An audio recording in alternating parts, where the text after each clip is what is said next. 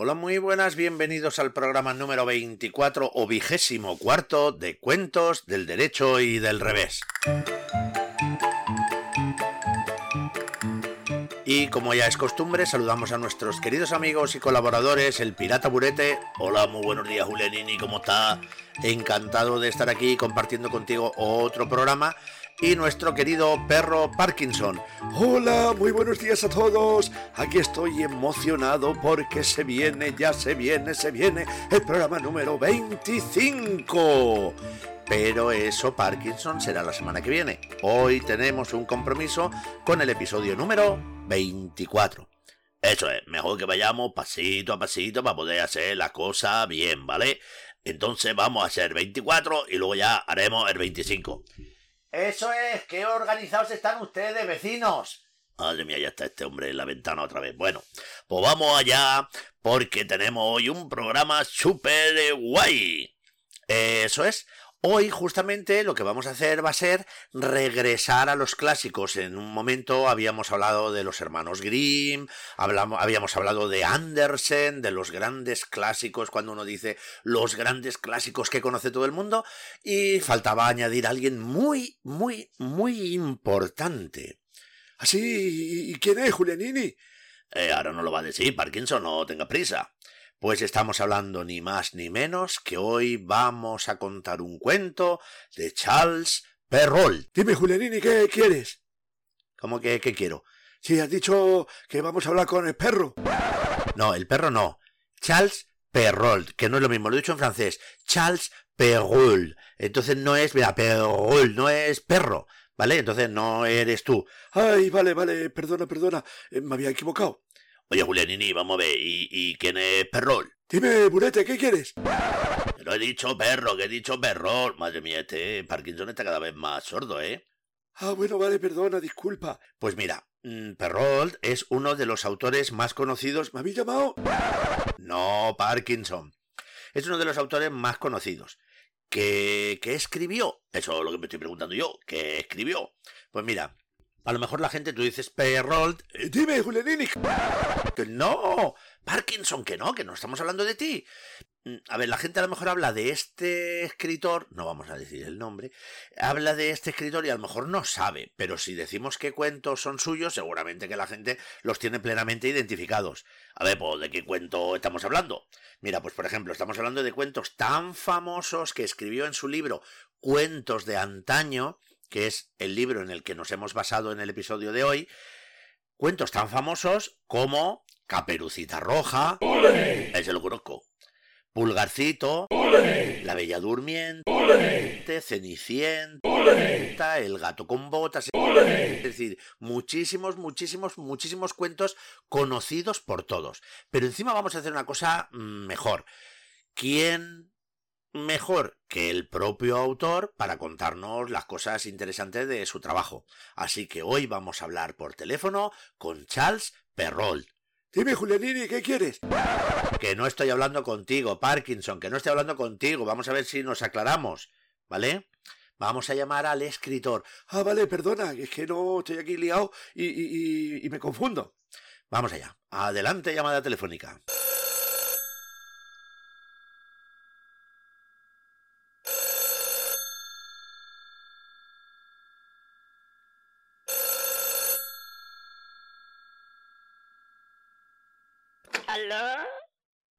Hola, muy buenos días. Queríamos hablar con el señor Perrol.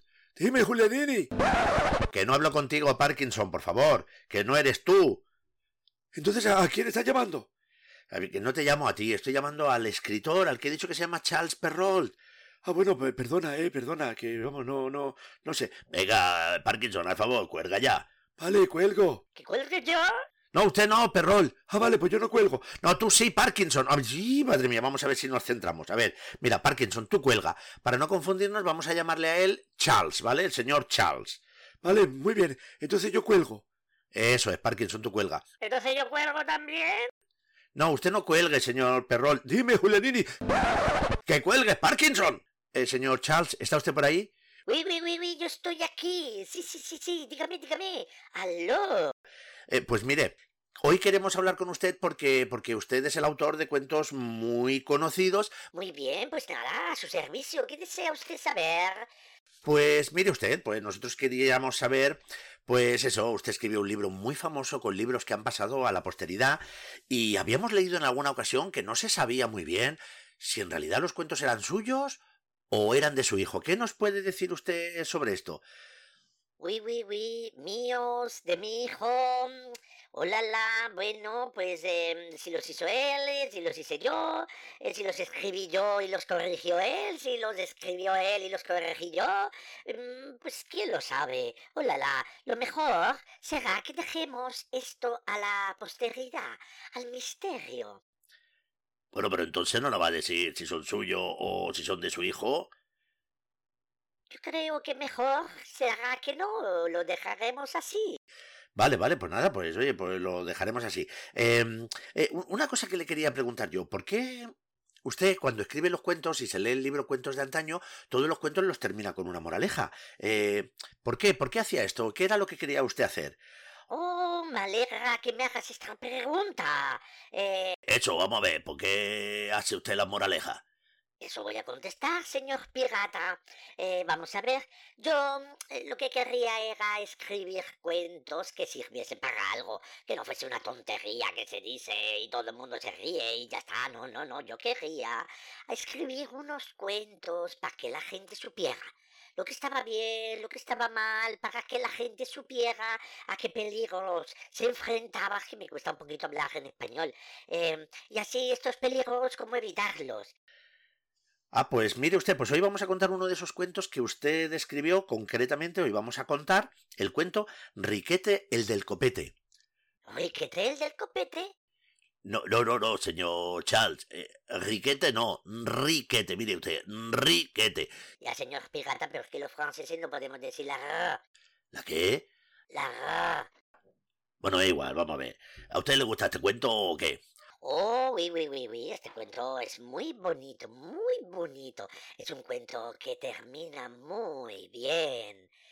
Sí, pero yo he leído por ahí que usted, este cuento no es original suyo, ¿eh? Que usted se había basado en el cuento de otra persona, ¿no?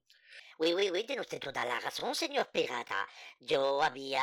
Mm, me había basado en un cuento de una novelista francesa llamada Catherine Bertrand que había escrito también antes, un año antes, un cuento que se llamaba Riquete el de copete. Pero este cuento acababa mal, era muy triste y yo, basándome en ese cuento, hice un cuento precioso que le gusta mucho a toda la gente. Así, acaba bien. ¿eh? ¿Y cómo acaba? Bueno, Burete, yo creo que lo mejor será esperar a que contemos el cuento, ¿no? Efectivamente, efectivamente, tiene razón Julianini. Vamos a esperar, vamos a esperar. Eh, bueno, señor, señor Charles, usted aparte escribió otras muchas cosas, ¿no? Oui, oui, oui, yo trabajaba en la corte y yo escribí también muchos poemas que eran pues para, para decirle lo bueno y lo grande y lo, lo, lo, lo hermoso que era nuestro rey Luis XIV. Ah, o sea que usted era un poco pelotillero del rey, ¿no? Oye, Parkinson, no, eh, Buret, perdona, no, no le digas eso al señor Perrol, hombre. Bueno, vamos a ver, vale, que pues, él estaba diciendo siempre al rey, ole, ole, ole, pues un poco pelotillero ya era, ¿no? Bueno, en fin. Eh, bueno, pues, pues nada, pues con estas cosas que nos ha contado usted, pues vamos a dar paso al cuento. Si es usted tan amable, pues nada, nos despedimos, le agradecemos mucho la labor que hizo y, y los cuentos que, que nos dejó, ¿vale? Así que vamos a pasar a contar el cuento Riquete, el del copete.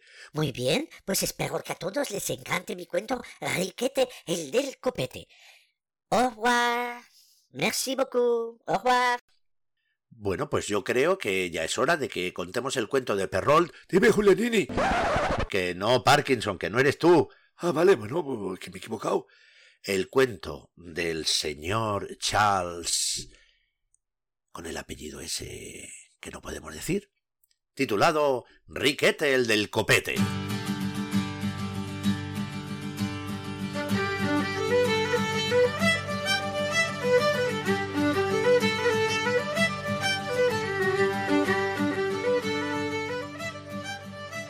Pues érase que se era hace mucho, mucho tiempo, en un reino muy lejano, unos reyes que iban a tener un hijo. Aquello era, lógicamente, pues un acontecimiento muy alegre. Muy alegre hasta que nació el chiquillo. Porque cuando nació, era el niño más feo que había pisado el mundo. Era feo, feo a rabiar, era feo con ganas. Era feo, era tan feo que le, daba un susto al miedo, era, era feísimo. Y claro, aquello a la reina pues le produjo una gran conmoción. El caso es que, como suele ocurrir en los cuentos, allí, en el nacimiento, había una hada.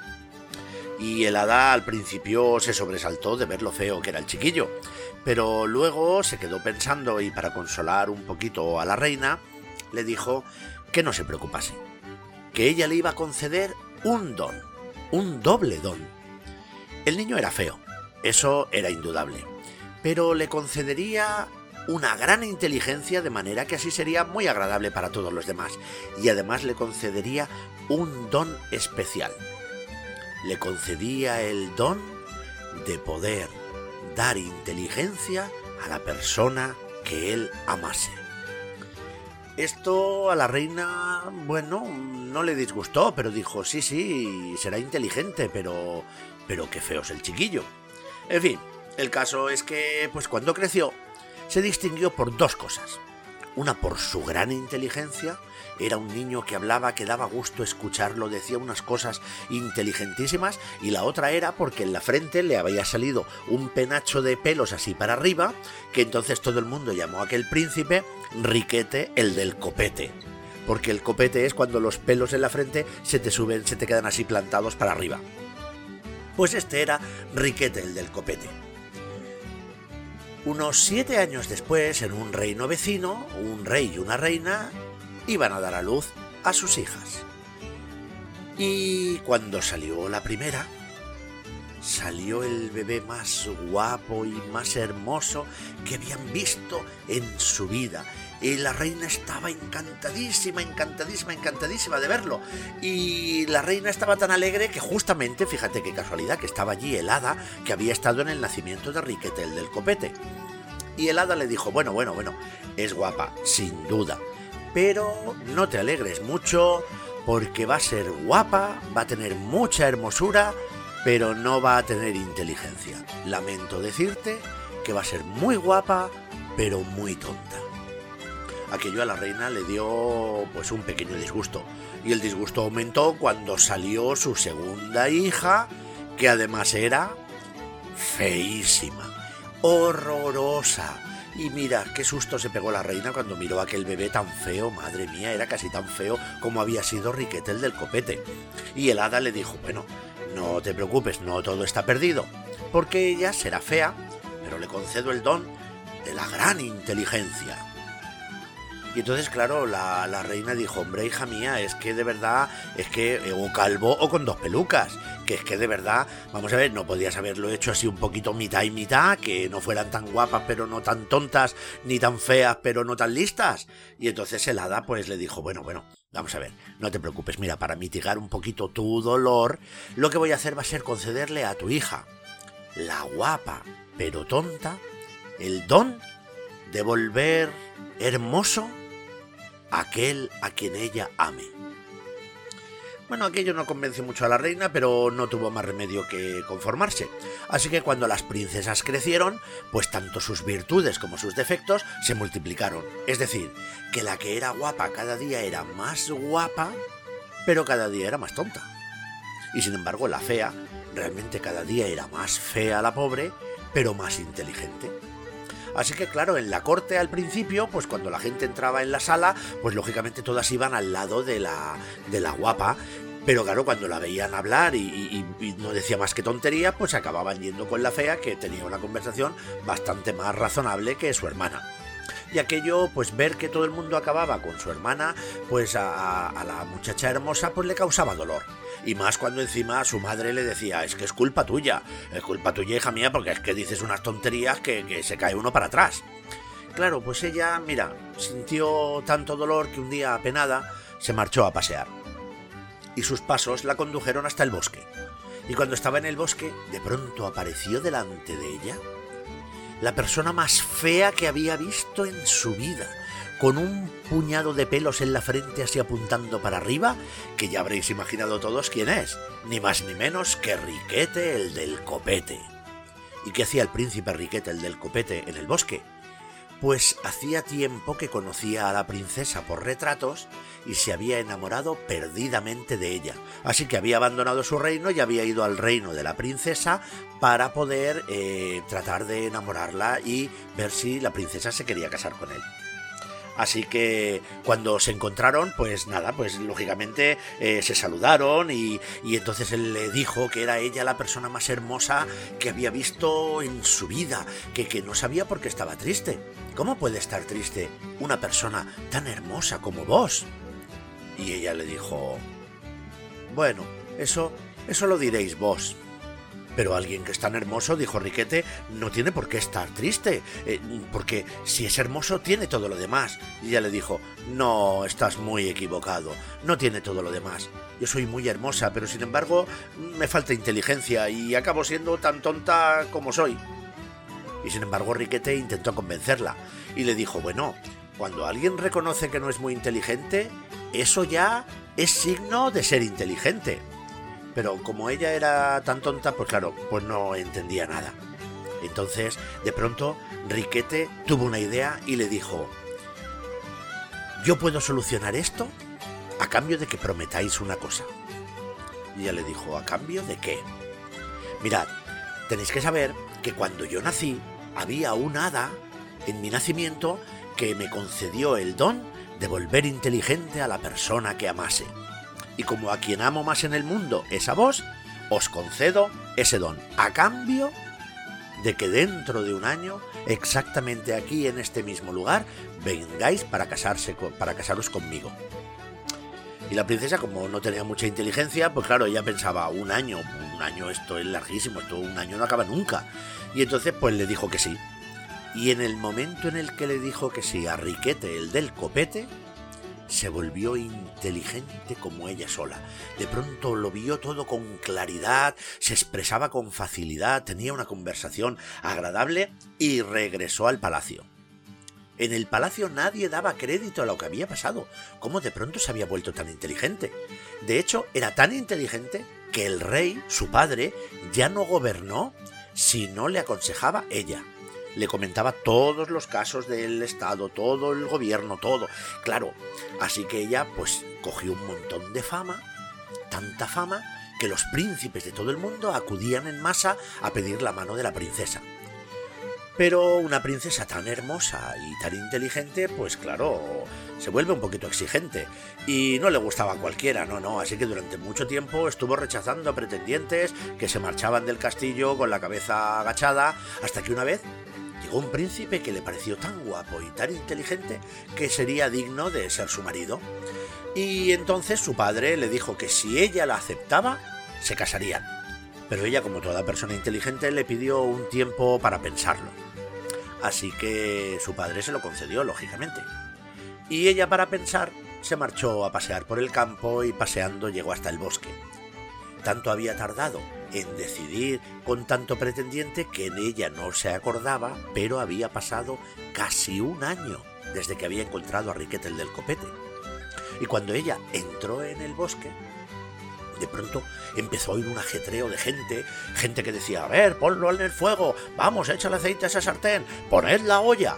Y ella, está extrañada, buscó a ver de dónde venía aquello y resulta que había un montón de gente que salía de un agujero en el suelo donde abajo había unas cocinas tremendas y salían y estaban poniendo la mesa allí en el bosque y todo el mundo estaba muy ajetreado y de pronto la princesa paró a uno de aquellos que estaban con todo aquel servicio y le dijo, pero, pero, eh, pero ¿qué es todo esto? ¿Qué pasa aquí en el bosque? Y entonces él le dijo, estamos preparando el banquete nupcial de Riquete el del copete, que mañana mismo, mañana mismo se casará en este punto. Madre mía, y entonces la princesa se acordó, es verdad.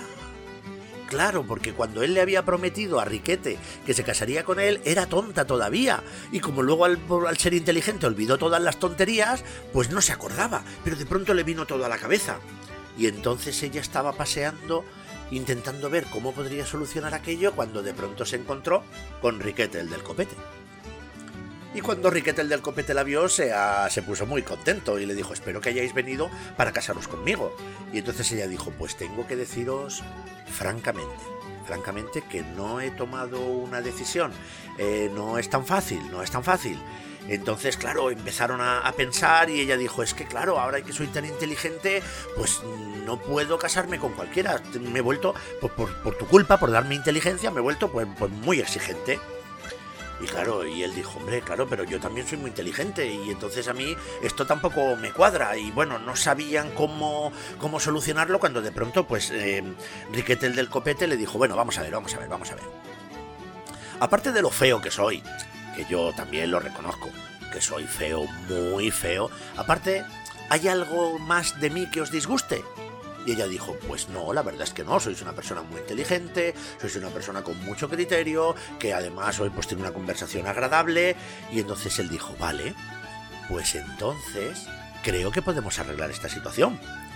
Y la princesa le dijo, ¿y cómo es eso? Muy sencillo. ¿Os acordáis que os dije que el día que yo nací había presente un hada que me concedió el don de dar inteligencia a quien yo quisiera? Pues cuando vos nacisteis, esa misma hada estaba en vuestro nacimiento y os concedió también un deseo, que era el deseo de hacer hermoso a la persona a la que vos amaseis.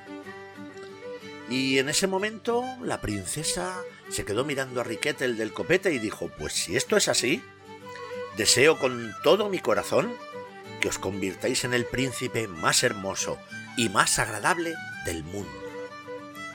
Y en el momento en el que la princesa dijo estas palabras, de pronto vio a Riquete el del copete como el príncipe más hermoso del mundo, como el más guapo y el más agraciado que había visto jamás. Y hay algunos que dicen que esto no tuvo nada que ver con el encantamiento, ni con la magia, ni con las hadas, que esto fue sencillamente fruto del amor, porque el amor hace que veas a las personas a las que quieres sin sus defectos. Y ella al enamorarse de Riquete pues dejó de verlo tan feo y tan contrahecho y le pareció una persona muy hermosa. El caso es que, sea como fuere, sea porque fue producto de la magia o fue producto del amor, Riquete el del copete y la princesa se comprometieron. Volvieron al castillo, se lo contaron a sus padres que accedieron a la boda y al día siguiente Tal y como estaba previsto, Riquete el del copete y la princesa se casaron en una boda preciosa. Y este cuento tiene una moraleja, que dice exactamente así. Lo que hemos advertido en este escrito es la pura verdad, no un mero cuento. Todo es en lo que amamos muy bonito. Todo lo amado tiene gran talento. Y colorín colorado, este cuento se ha acabado.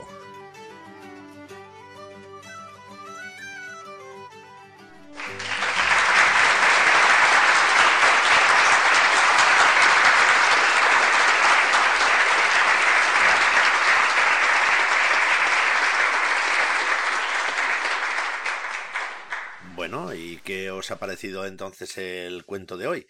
Bueno, a mí, a mí me ha encantado, me ha gustado muchísimo, me ha gustado muchísimo. Sí, la verdad es que sí. Mira que yo conozco un montón de cuentos de, de Charles Perrault, pero este, este no lo conocía. No, este es de los menos conocidos. Este, yo creo que con este cuento pasa una cosa, que oyes el título y dices, ay sí, mm, me parece que en algún momento habré oído hablar de él, pero realmente a lo mejor no lo he escuchado, no conozco cómo, como es el cuento. Y es más, voy a deciros una cosa, que sabéis que a mí me gusta mucho esto y cuando aprendes cosas nuevas, bueno, yo es que, es que me gusta muchísimo, porque no hay nada mejor que la curiosidad, querer saber cosas, aprender. Bueno, si Julianini no te enrolle, a favor, que quería decir no. Bueno, pues yo lo que quería deciros es que con este cuento hay un par de curiosidades muy, muy, muy interesantes, muy interesantes que hemos pasado por alto en la introducción para no hacerla excesivamente larga. Pero yo creo que quizá ahora, pues bueno, mm, podíamos decirlas. Bueno, venga, pues vamos a ver, eh, cuenta. Mira, uno tiene que ver con el nombre del cuento. En castellano se dice Riquete el del copete, pero en francés la palabra es riquet. Eh, que quizá es, una abreviatura de Enriquet, ¿no? Enriquet, pero eh, a la vez Riquet significa también como, como contrahecho, como deforme. Entonces el mismo nombre en francés vendría a significar ya que él es feo, es muy feo. Pero en castellano conservamos la rima en el nombre. Como copete es en los pelos así que tienes para arriba, pues entonces riquete el del copete, que así rima. Pero para nosotros riquete no tiene el significado que tenía riquet en francés. Ay, mira, pues qué interesante, ¿eh? Eso está muy interesante. Me ha gustado mucho esa, esa información. ¿Y la segunda, qué querías decirnos? Bueno, pues mira, la segunda es que este decimos que los cuentos de Perrol tenían una moraleja porque él quería mm, enseñar, transmitir algo con el cuento, ¿no? No quería que fuera, a veces ellos llamaban unas fábulas milesias, que es como cuentos tontos, ¿no?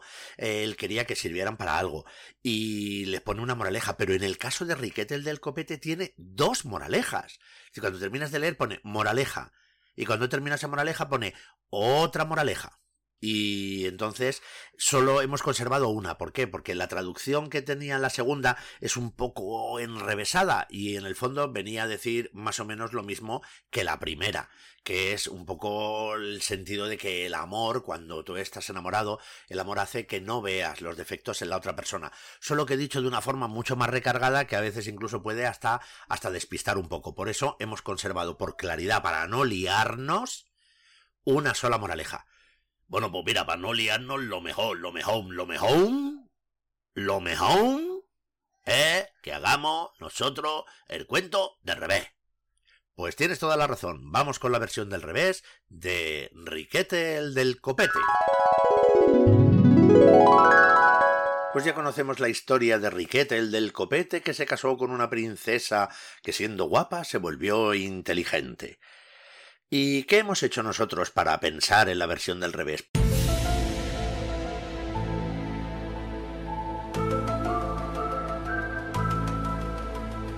Pues hemos hecho lo que nos aconsejaba Gianni Rodari para despertar la creatividad. Hemos hecho preguntas al cuento que hemos escuchado. Y le hemos hecho varias preguntas. Y por ejemplo nos preguntábamos ¿Por qué el rey consultaba los asuntos de Estado con su hija, la guapa que se convirtió en inteligente, cuando ya tenía en el castillo una princesa inteligente aunque fea. ¿Por qué no consultaba con ella los asuntos de Estado? Hmm. Interesante pregunta, que no tiene respuesta. Nos hemos preguntado cuál es la historia de esa princesa, porque llega un momento que se habla de ella, pero luego en cuanto la guapa pero tonta sale al bosque, ya no sabemos nada de su hermana, la fea e inteligente. Así que hemos dicho, pues vamos a preguntarnos, ¿qué pasó con esa princesa? Así que el cuento del revés hoy está dedicado a la princesa horrible pero inteligente, o como nos gusta llamarle, la princesa horrinteligente.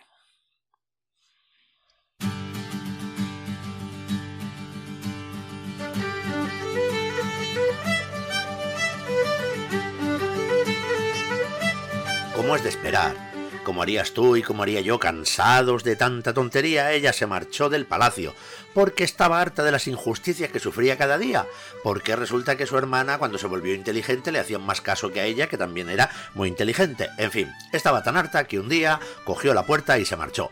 Bueno, la verdad es que la puerta la dejó en su sitio, pero ella salió. Y claro, resulta que ella decía... Que no me quieren consultar a mí porque soy fea. Pues a la porra que el hada viene a mi nacimiento pero le concede un don extra a mi hermana por ser guapa, pero a mí no me concede ningún don extra por ser fea, pues ala, pues el hada a la porra. Así que salió del camino y descubrió que la mejor forma de mejorar su inteligencia, de hacerse más inteligente, era cultivarla. ¿Y cuál es la mejor manera de cultivarla? Leer y estudiar.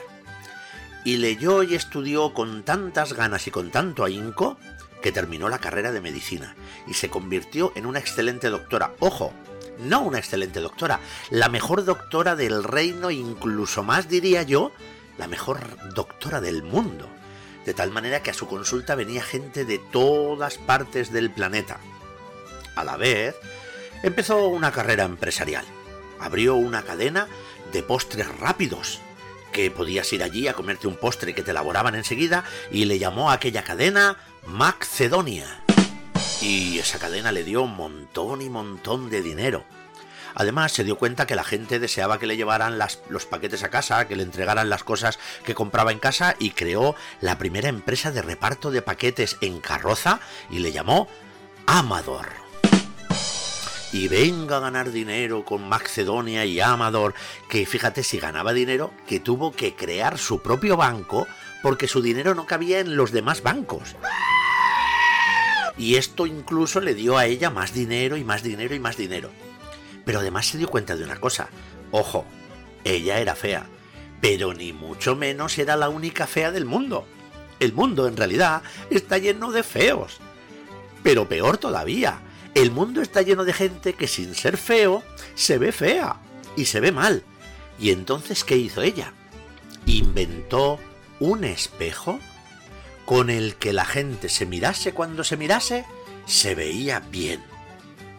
Imagínate la cantidad de espejos que vendió. Millones y millones de espejos en los que la gente se miraba y se veía bien. Oye, Julianini, entonces tú, si te miras a ese espejo, tú te ves con pelo, ¿no? ¿Y eso a qué viene, Burete? Bueno, viene a que no sé si lo sabes, pero tú eres calvo. Bueno, eh, yo creo que lo sé, ¿no? Eh, pero lo que no entiendo es a, a, qué viene esto. Esto no viene a cuento ahora. Bueno, pues si no viene a cuento, Julianini, sigue con el cuento. Bueno, en fin, imagínate, con tanta cosa, con la consulta, con la cadena de postres rápidos, con la cadena de entrega de paquetes, con la cadena de espejos que hizo, pues bueno, se hizo Multimillonaria sería decir poco. Mm, tenía tanto dinero que ni ella sabía cuánto dinero tenía. Y desde ese momento, qué curiosidad, su puerta se llenó de pretendientes. Pero ella era lo suficientemente inteligente para saber que aquellos pretendientes en realidad estaban más interesados en su cuenta corriente y en su dinero que en ella misma. Así que ella no les hizo caso a ninguno. No les hizo caso hasta que conoció a alguien al que de verdad, de verdad, de verdad, no le importaba la riqueza que tuviera, le importaba ella. No era el más listo, es verdad, ni tampoco ni siquiera era el más guapo. De hecho, entre tú y yo, él era más bien feico. Pero era alguien que sabía valorar a las personas por lo que son y no por lo que tienen o por lo que parecen. Así que él, para enamorarse de ella, no necesitó verla más hermosa de lo que era.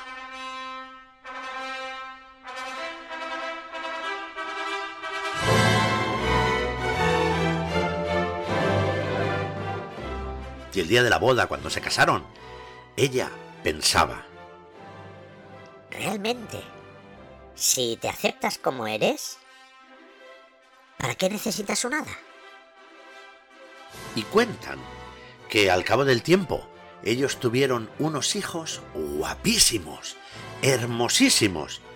Eso sí, unos más listos que otros. Y colorín colorado, esta versión del revés se ha acabado.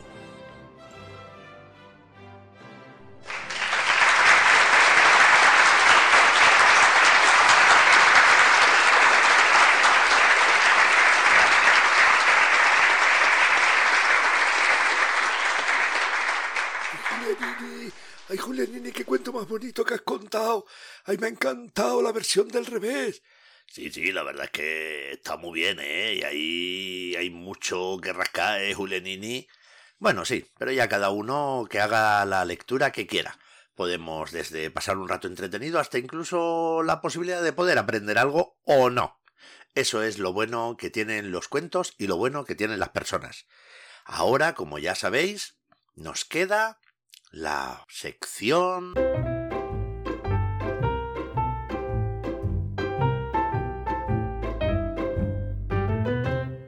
la palabra del día. Y yo creo que estaba cantado qué palabra íbamos a contar hoy. Podríamos haber elegido copete, pero como copete lo hemos explicado para poder entender el cuento, decíamos que era ese flequillo que se pone de punta hacia arriba. Sí, eso es que tú ya no sabes lo que es. Sí, burete, sí, que te la has tomado hoy con el pelo, que sí, ya. Sí, la gente que me conoce ya sabe que soy calvo, pero es que es una cosa que ni quita ni pone. Bueno, en realidad quita, quita, quita pelo. Bueno, ya vale, ¿no? Ya vale. En fin, bueno, la palabra del día, ya hemos dicho que copete no iba a ser, entonces la tenemos en el mismo título del libro, Cuentos de antaño. ¿Qué es antaño? Pues si nos vamos al diccionario, nos encontramos que antaño se refiere a un tiempo pasado, es decir, cuentos de la antigüedad, cuentos de antes, cuentos de hace tiempo. Vamos a ver, entonces podría decirse, esto estaría bien dicho, no lo sé, ¿eh? yo te pregunto, Julianini, estaría bien dicho, por ejemplo, Julianini, tú ahora tienes menos pelo que antaño. Vamos a ver, sí, a ver, estaría bien dicho, pero ¿qué porras la has tomado hoy con el pelo? Bueno, pues no lo sé, Julián, y me ha dado por ahí, tú ya sabes que a mí me da y ya está, pues, pues eso, pues no pasa nada. Bueno, eso es. En fin, esa es la palabra del día. Y ya hemos contado, fíjate, 24 cuentos hemos contado ya en el podcast y la semana que viene otro más. Y si todo va bien, si todo sale como esperamos, la semana que viene, que celebramos 25 programas, sería como las bodas de plata semanales del programa, pues vamos a tener un programa especial. Bueno, ¿y podemos adelantar algo, Julianini? Mm, no, no vamos a adelantar nada porque así, si no esperamos nada, pues eh, todo es una sorpresa. Lo que sí vamos a hacer es que, como me gustaría que hiciéramos una fiesta, ya sabéis que el vecino este que se mudó ahora hace poco, pues mm, ha venido a aquí y ha montado un negocio de catering. Entonces he pensado yo que si invitamos a la gente a participar, pues, pues luego les podíamos dar un pisco labis, algo de, de comer, así. Entonces le podíamos contratar el, el catering a él. ¿Qué os parece? Ah, bueno, pues me parece muy buena idea. Vamos, además vamos a hacer una cosa muy rara, que es que nosotros le vamos a tocar el timbre a él y, y no él a nosotros en mitad de programa. Eh, Ah, mira, pues tocan el timbre. Vaya, hombre. Vamos a ver. A ver quién es. Hola, buenos días, vecinos. ¿Qué tal están ustedes? Pues estamos bien, pero usted se ha adelantado. ¿Así? ¿Y eso por qué? Porque nosotros íbamos a ir a su casa ahora. ¿Así? ¡Qué sorpresa! ¿Qué querían?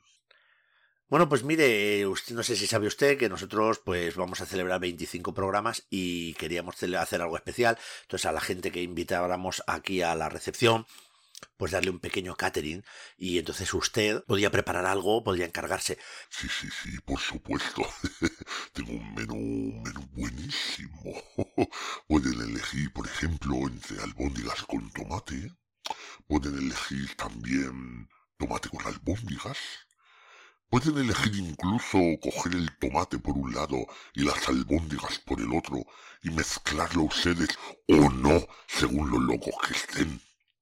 Bueno, yo creo que mejor vamos a hacer una cosa. Eh, despedimos el programa y vemos qué menú de catering veo que además es muy variado entre el tomate y las albóndigas, eh, es muy variado y elegimos el catering para la semana que viene, ¿de acuerdo?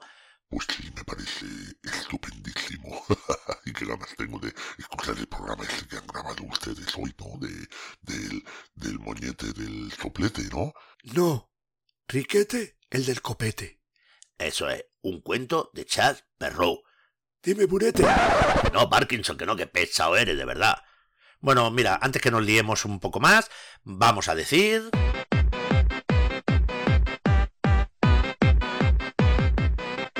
que muchísimas gracias por haber escuchado este programa y que estamos encantados de tenerte aquí en este podcast en el que no lo olvides nunca, lo importante eres tú.